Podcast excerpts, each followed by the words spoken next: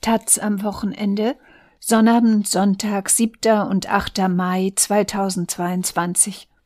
Reportage. Die rechte Sekte.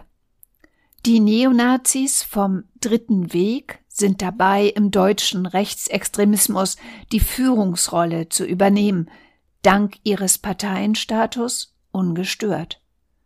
Im Ukraine-Krieg profilieren sie sich mit Materiallieferungen an Nationalisten. Aus Zwickau Konrad Litschko Matthias Fischer gibt sich gönnerhaft. Selbstverständlich unterstütze man die Kameraden in der Ukraine, sagt der Dritte Weg-Chef vergangenen Sonntag, als er anlässlich des Tags der Arbeit mit seiner Partei durch das sächsische Zwickau marschiert. Die nationalrevolutionäre Demonstration läuft streng geordnet, vorneweg zwei Trommler, links und rechts Polizisten, rechtsextreme Parolen hallen durch abgesperrte Straßen, an den Straßenecken Gegenprotest. Fischer läuft mittendrin, tut unbeeindruckt und beantwortet nebenbei Fragen zum Krieg in der Ukraine. Denn in diesem will die Partei eine aktive Rolle spielen. Die Idee mit den Spendentransporten sei früh in der Partei entstanden, sagt der 45-Jährige, der sich Arian Hope über das linke Ohr tätowiert hat. Man wolle aber nur liefern, was die Truppen in der Ukraine wirklich bräuchten. Deshalb die Militärkleidung, die Funkgeräte, die Wärmebildkameras. Das alles habe sich privat angefunden, behauptet Fischer und in Wahrheit sei man nicht, wie bisher bekannt, zweimal in die Ukraine gefahren, sondern etwa ein Dutzend Mal. Wir sammeln andauernd und wenn genug zusammen ist, fahren wir los. Überprüfen lässt sich das nicht. Es ist zunächst mal wieder Teil der Inszenierung des rechtsextremen Dritten Wegs.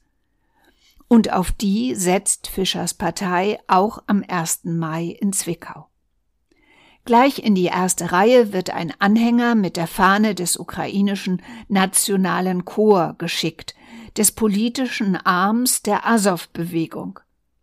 Rechtsextreme gründeten diese beim Maidan-Aufstand 2014 mitsamt dem gleichnamigen freiwilligen Bataillon, das heute vor allem in Mariupol gegen die russischen Invasoren kämpft. Bei einer Rede ätzt Fischer später über Putins Neobolschewiken und bittet um Spenden, damit unsere Truppen da drüben besser dastehen. Sein Stellvertreter und Parteigründer Klaus Armstrong verließ die Namen gefallener ukrainischer Märtyrer und am Ende lässt die Partei blau-gelbe Luftballons aufsteigen. Schon zuvor fuhr die Partei ihr Militärgut ins Kriegsgebiet. Im Internet prahlte der Dritte Weg mit zwei Fahrten am 22. März und 1. April. Auf Fotos sieht man säckeweise Tarnfleckkleidung, auf einem anderen eine Frau in Armeekleidung mit einer Azov-Fahne, die eine Schutzplatte hält und immer wieder dazu drapiert die moosgrüne Flagge mit Eichenkranz des dritten Wegs.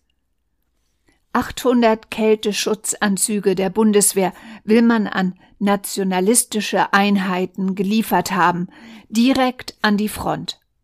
Dazu 200 Kampfwesten, vier Splitterschutzwesten, 24 Funkgeräte, 10 schusssichere Platten, drei Wärmebildkameras. Wie genau diese Lieferung in die Ukraine gelangte, darüber schweigt Anführer Fischer. Andere in der Partei mit mehr Zeit hätten sie rübergefahren. Er selbst sei nicht dabei gewesen, sagt er. Die Materialfahrten jedenfalls sind ein Erfolg für die Neonazis, den es so eigentlich nicht geben sollte. Denn Bundesinnenministerin Nancy Faeser hatte zuvor erklärt, Ausreisen von Rechtsextremisten ins ukrainische Kriegsgebiet verhindern zu wollen. Die Bundesregierung aber bestätigt, dass die beiden Fahrten am 22. März und 1. April tatsächlich stattfanden. Zu weiterem schweigt auch sie um die Arbeit des Verfassungsschutzes nicht zu gefährden, der die Partei überwacht. Tatsächlich gibt es für den dritten Weg mit der Ukraine momentan im Grunde nur ein Thema.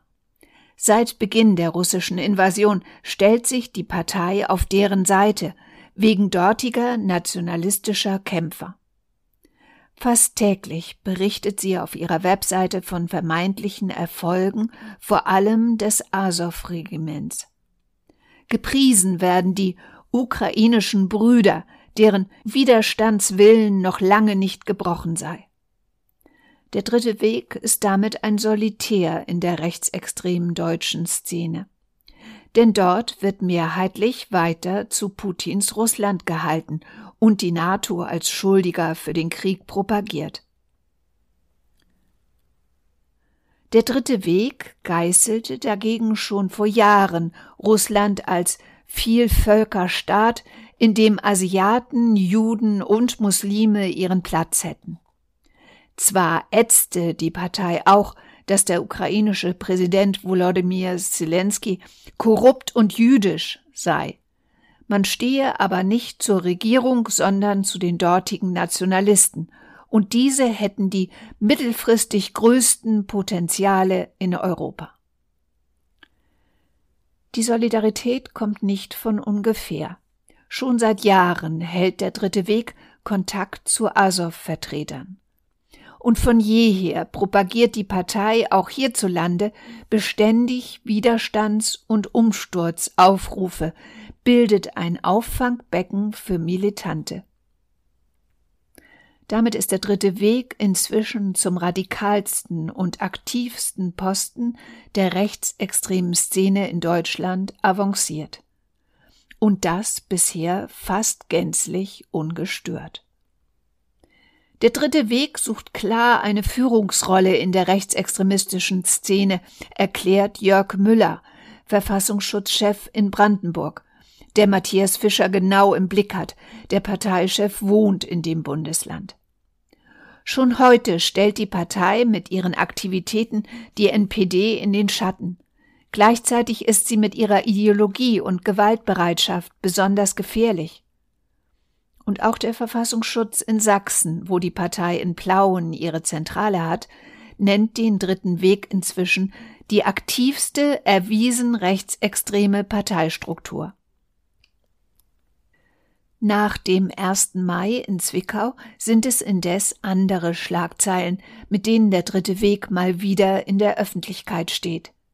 Anhänger hatten auf dem Weg zu ihrem Aufmarsch im sächsischen Glauchau linke Gegendemonstranten in einem Zug mit Steinwürfen attackiert.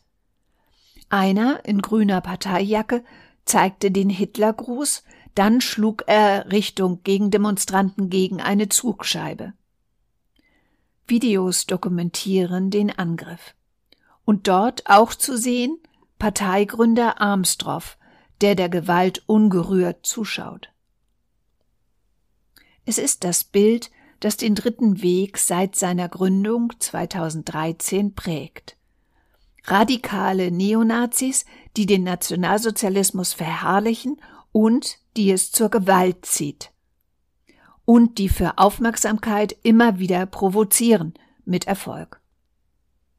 Schon 2015 veröffentlichte die Partei Standorte von Asylunterkünften und befeuerte so Proteste und Gewalt gegen Geflüchtete. Am 1. Mai 2019 imitierte sie in Plauen mit Fackeln, Trommeln und einem Galgen einen NS-Aufmarsch. Anschließend wurde bundesweit darüber diskutiert.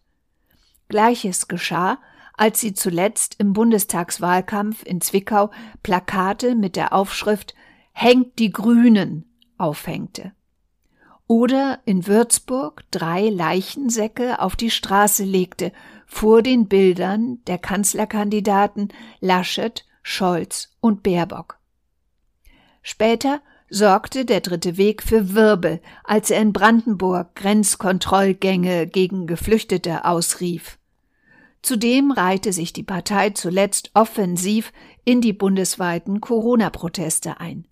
Und nun folgt das Thema Ukraine Dabei ist die Partei immer noch überschaubar. 600 Mitglieder zählt der Verfassungsschutz bundesweit und 20 Stützpunkte, vor allem in Ostdeutschland, Bayern und Nordrhein-Westfalen. Aber ihre Zahl steigt.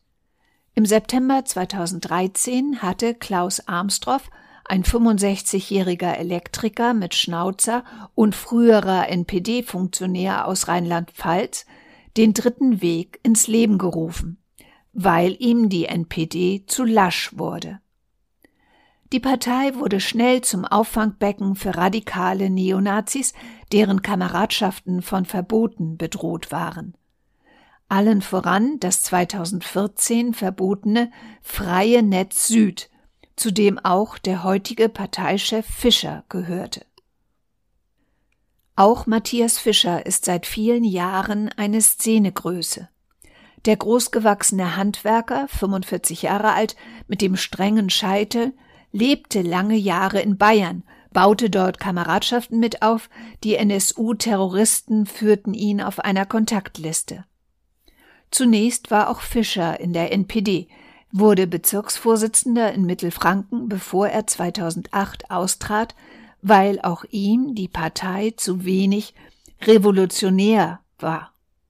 Zuletzt kehrte Fischer nach Brandenburg zurück in die Uckermark. Den dritten Weg baute er mit auf, lange Jahre als Vizechef. Seit November 2021 führt Fischer nun die Partei an, mit straffer Hand und radikalen Tönen. Bei seiner Antrittsrede hetzte er über eine bunte Republik der Antimenschen, das totalitäre antideutsche System und einen Corona-Wahnsinn. Danach pilgerte die Partei in das oberfränkische Wohnsiedel zum Gedenken an den dort einst begrabenen Hitler-Stellvertreter Rudolf Hess. Das passt zum Parteiprogramm. Ideologisch gehört der dritte Weg zum radikalsten, was die rechtsextreme Szene in Deutschland derzeit zu bieten hat. Angestrebt wird ein deutscher Sozialismus samt Wiederherstellung eines Gesamtdeutschlands, das größer als die BRD sei. Die biologische Substanz des Volkes sei zu erhalten, erwerbslose Migranten stufenweise auszuweisen der Verfassungsschutz sieht Anleihen bei der NSDAP. Der dritte Weg macht aus seinen Umsturzplänen keinen Hehl. Eine nationale Revolution ist nicht nur nötig, sondern auch machbar, verkündete Fischer zuletzt. Freiheit werde einem nicht geschenkt, die muss erkämpft werden. Die Partei selbst versteht sich dabei als revolutionäre Elite. Parteimitglieder müssen sich erst als Anwärter bewähren und Schulungen absolvieren. Mit Kampfsport und einem Ordnungsdienst wird Gewalt eingeübt, veranstaltet werden Leistungsmärsche. Auf Demonstrationen präsentiert man sich geschlossen mit den moosgrünen Parteihemden und Fahnen. In Sicherheitskreisen zieht man Vergleiche zu einer Sekte. Dennoch kann der dritte Weg bereits seit fünf Jahren in Plauen ungehindert ein Bürgerbüro betreiben, dort Frühstücke, Nachhilfe oder eine Kleiderkammer anbieten, fast alles kostenlos und natürlich nur für Deutsche. Gezielte Imagepflege, die verfängt. Der Chef des Plauener Parteibüros und sächsische Dritte Weg Anführer Toni Gensch sitzt inzwischen im Stadtrat und Kreistag gibt sich dort aber zurückhaltend. Wie die Partei wirklich tickt, zeigt sich am 1. Mai in Zwickau auf der Straße. Ordner choreografieren die Aufmarschteilnehmer, verteilen Fahnen und Schilder. Präsentiert wird ein Banner mit Gefängnisstäben und dem Slogan Reserviert für Volksverräter. Auf die Parole Kriminelle Ausländer raus skandiert ein Redner. Und die anderen? Antwort der Meute. Auch raus. Die Polizei lässt es zu. Dazwischen geht sie erst, als Neonazis Pressevertreter bedrängen und Parteichef Fischer einige von ihnen Dreckschweine nennt. Am Ende wird auf der Bühne ein Soldatenlied von Hans Baumann angestimmt, der einst zur NS-Reichsjugendführung gehörte. Es ist die alte Neonazi-Schule. Und Zwickau zeigt auch, die Mobilisierung stößt an ihre Grenzen. Dass trotz bundesweiter Bewerbung nur gut 250 Anhänger nach Zwickau reisen, ist für den dritten Weg eine Enttäuschung. Zu den Gekommenen zählen indes einige, die man früher bei der NPD-Jugend oder in der Kameradschaftsszene sah. Doch tatsächlich erfährt der dritte Weg Zuwachs, während sich die restliche Neonazi-Szene in der Dauerkrise befindet. So zählt zwar die NPD immer noch weit mehr Mitglieder, deren Zahl aber sinkt seit Jahren, auch finanziell steht die Partei vor dem Ruin, Politische Impulse kommen von ihr schon länger keine mehr. Die Parteispitze plädiert derzeit für eine Umbenennung. Auch die Neonazi-Partei Die Rechte bleibt ein nordrhein-westfälisches Regionalphänomen, ebenso wie der Dritte Weg, Abspaltung, neue Stärke in Thüringen. Und mit dem Thema Ukraine hat der Dritte Weg ein neues Alleinstellungsmerkmal eines mit Vorlauf. Schon 2017 berichtete der Dritte Weg von einem Besuch in Kiew bei der Azov-Bewegung und dem Nationalen Chor. Mit dabei Fischer, Armstrong und Gensch. Gemeinsam standen die deutschen Neonazis beim Marsch der Nation auf der Straße, der von ukrainischen Nationalisten veranstaltet wurde. Auch in den Folgejahren beteiligte sich die Partei an dem Marsch und vernetzte sich in Kiew auf einer Reconquista-Konferenz mit anderen Rechtsextremen aus dem Ausland. Zur Wahrheit gehört aber auch, dass die Azov-Bewegung in der Ukraine längst nicht so verankert ist, wie der Dritte Weg es propagiert. Das gleichnamige Regiment hat sich inzwischen von der Bewegung abgekoppelt – sich teils von seinen rechtsextremen Wurzeln losgesagt und ist schon länger der Nationalgarde unterstellt. Und auch das nationale Chor verpasste bei der ukrainischen Wahl 2019, obwohl es sich mit anderen rechtsextremen Parteien zusammentat, den Parlamentseinzug. Der dritte Weg feiert in einem Parteibericht dennoch Azov als bewaffneten Arm der nationalen Bewegung, der sich in einem heldenhaften Kampf um die Freiheit der Ukraine befinde. Unverhohlen wird auch bewundert, wie Rechtsextreme in der Ukraine gegen alles kämpfen, was sie schädigt und ihre Zukunft zerstört. Spielcasinos würden angegriffen, Genderaktivismus militant bekämpft. Für die Jugend gebe es Ausbildung an der Waffe. Die Faszination des Dritten Wegs für den Ukraine-Krieg liegt wohl hierin begründet, dass hier auch Rechtsextremisten mit Waffen für ihre Sache kämpfen. Die Sicherheitsbehörden beobachten das mit Sorge. Tatsächlich wissen sie von bisher rund 20 deutschen Rechtsextremen, die ins ukrainische Kriegsgebiet ausreisten. Eine Handvoll soll feste Kampfabsichten gehabt haben. Innenministerin Faeser versicherte zuletzt, dies sehr stark im Blick zu haben. Und Brandenburgs Verfassungsschutzchef Müller erinnert an Kampftrainings, die deutsche Rechtsextremisten schon in der Vergangenheit in der Ukraine absolvierten.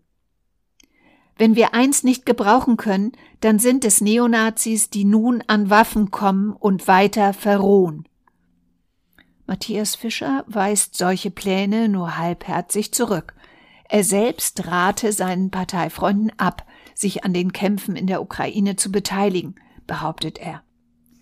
Wir führen in Deutschland ja auch einen politischen Kampf, für den wir jeden brauchen. Aber letztlich sei das, so Fischer, eine individuelle Entscheidung, die er niemandem verbieten könne. Tatsächlich ist der dritte Weg bereits heute ein Sammelbecken für Militante, auch wenn Fischer erklärt, die Partei lehne Gewalt ab. Auch die Angriffe seiner Leute in Glauchau bezeichnete er als kontraproduktiv, wobei er sogleich einschränkt, es sei erstmal zu klären, was genau passiert sei. In einem Parteihandbuch wird Gewalt sogar legitimiert. Aus Gründen des Selbstschutzes sei diese durchaus vertretbar. Und auch Fischer ist wegen Volksverhetzung vorbestraft, saß bereits im Gefängnis, ebenso wie Sachsenchef Toni Gensch. Klaus Armstroff wiederum reiste nach Taz Informationen mit Parteifreunden im August 2020 zu einem Schießtraining nach Tschechien. Und zum bayerischen Parteivorstand gehört mit Karl-Heinz S., ein Mann, der 2003 einen Anschlag auf die Grundsteinlegung des jüdischen Gemeindezentrums München plante und der im NSU-Prozess Kontakt zu den Angeklagten André Eminger und Ralf Wohleben hielt. Das Verfahren geißelte die Partei als Schauprozess. Im vergangenen Jahr wurde zudem die bayerische Dritte Weg-Aktivistin Susanne G wegen eines rechtsterroristischen Anschlagplans verurteilt. Sie hatte Morddrohungen samt Patronen an Politiker, eine Moschee und einen Hilfsverein für Geflüchtete verschickt und bereits Material zum Bombenbau beschafft. Laut Anklage gehörte sie seit 2015 zum Dritten Weg, nahm an Parteitreffen und Aufmärschen teil, hielt ebenfalls engen Kontakt zu den NSU-Helfern Eminger und Wohlleben. Nach Bekanntwerden der Vorwürfe trat sie zwar aus der Partei aus, hielt aber weiter Kontakt insbesondere zu Armstrong. Und auch Susanne G. reiste nach Taz-Informationen im Oktober 2019 mit dem dritten Weg nach Kiew. Trotz alledem kann die Partei bislang recht ungestört agieren. In Plauen verfügt der dritte Weg neben seinem Parteibüro inzwischen über eine zweite Immobilie. Und deren soziale Angebote fänden regen Zuspruch, berichtet Dorita Kolb-Unglaub vom Colorido-Verein, der vor Ort Demokratiearbeit leistet. Das zieht viel Jugend an. Die Stadt tue dagegen wenig. Außer heißen Worten kommt da nichts. Oberbürgermeister Steffen Zenner, CDU, erklärt dazu, der dritte Weg sei eine zugelassene Partei, man habe wenig Möglichkeiten der Einflussnahme. Mehrfach sei die Stadt etwa mit Demonstrationsverboten vor Gerichten gescheitert. Man fördere aber breite soziale Angebote, um Kinder und Jugendliche nicht dem braunen Spektrum zu überlassen, versichert Zenner. Tatsächlich geht das Kalkül der Neonazis, sich als Partei zu gründen, bisher auf. Umso mehr seit das Bundesverfassungsgericht 2017 ein Verbot der NPD ablehnte. Die Partei sei zwar klar verfassungsfeindlich, aber viel zu einflusslos, um die Demokratie an sich zu gefährden, befanden die Richter damals. Für den dritten Weg mit noch mal weniger Mitgliedern dürfte dies nach dieser Logik umso mehr gelten. Immerhin in Zwickau erhält der Aufmarsch der Partei enge Auflagen. Fackeln und paramilitärisches Formieren sind verboten, nur zwei Trommeln erlaubt zum Unmut Fischers. Auch die Grenzaktion seiner Partei im Herbst in Brandenburg wurde von der Polizei gestoppt.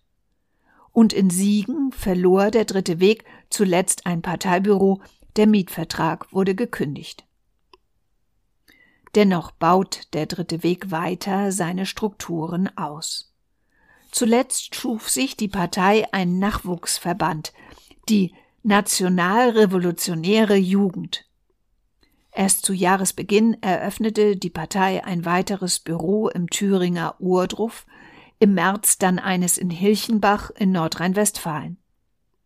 Zudem gründete die Partei neue Stützpunkte in Baden-Württemberg und Sachsen-Anhalt. Parteichef Fischer reiste jeweils eigens dafür an, pries die stabile Basisarbeit. Für Brandenburgs Verfassungsschutzpräsidenten Müller ist der nächste Schritt schon absehbar. Demnächst wird der dritte Weg der NPD-Jugend den Rang ablaufen oder versuchen, diese zu vereinnahmen. Die linken Innenexpertin Martina Renner fordert nun deutlich mehr Druck auf die Partei. Die Behörden müssten deren Finanzen und Immobilien genau in den Blick nehmen, Verstöße sofort ahnden. Vor allem aber müsse die hohe Gewaltbereitschaft der Parteianhänger konsequenter bekämpft werden. Dort, wo Angriffe geschehen, muss schneller und umfassender als bisher gehandelt werden. In der Ampelkoalition gehen einige sogar noch weiter. Der dritte Weg sei eine glasklare Neonazi-Partei, sagt dort SPD-Innenexperte Uli Grötsch. Ein Verbotsverfahren ist längst überfällig. Matthias Fischer sagt, mit einem Verbot müsse seine Partei immer rechnen. Wenn der Staat das wolle, werde er es tun. Auch dann würden er und die anderen aber ihren Kampf weiterführen, gibt sich der Neonazi trotzig. Dennoch wäre es ein Schlag. Fischers neunjährige Aufbauarbeit für den dritten Weg wäre erstmal hinfällig. Bisher aber muss der 45-Jährige wenig fürchten. Fragt man im Bundesinnenministerium zu der Verbotsforderung nach, wird darauf verwiesen, dass der Bundestagspräsident den dritten Weg zuletzt die Parteieigenschaft anerkannte. Und dass ein Parteiverbot sehr hohe Hürden habe.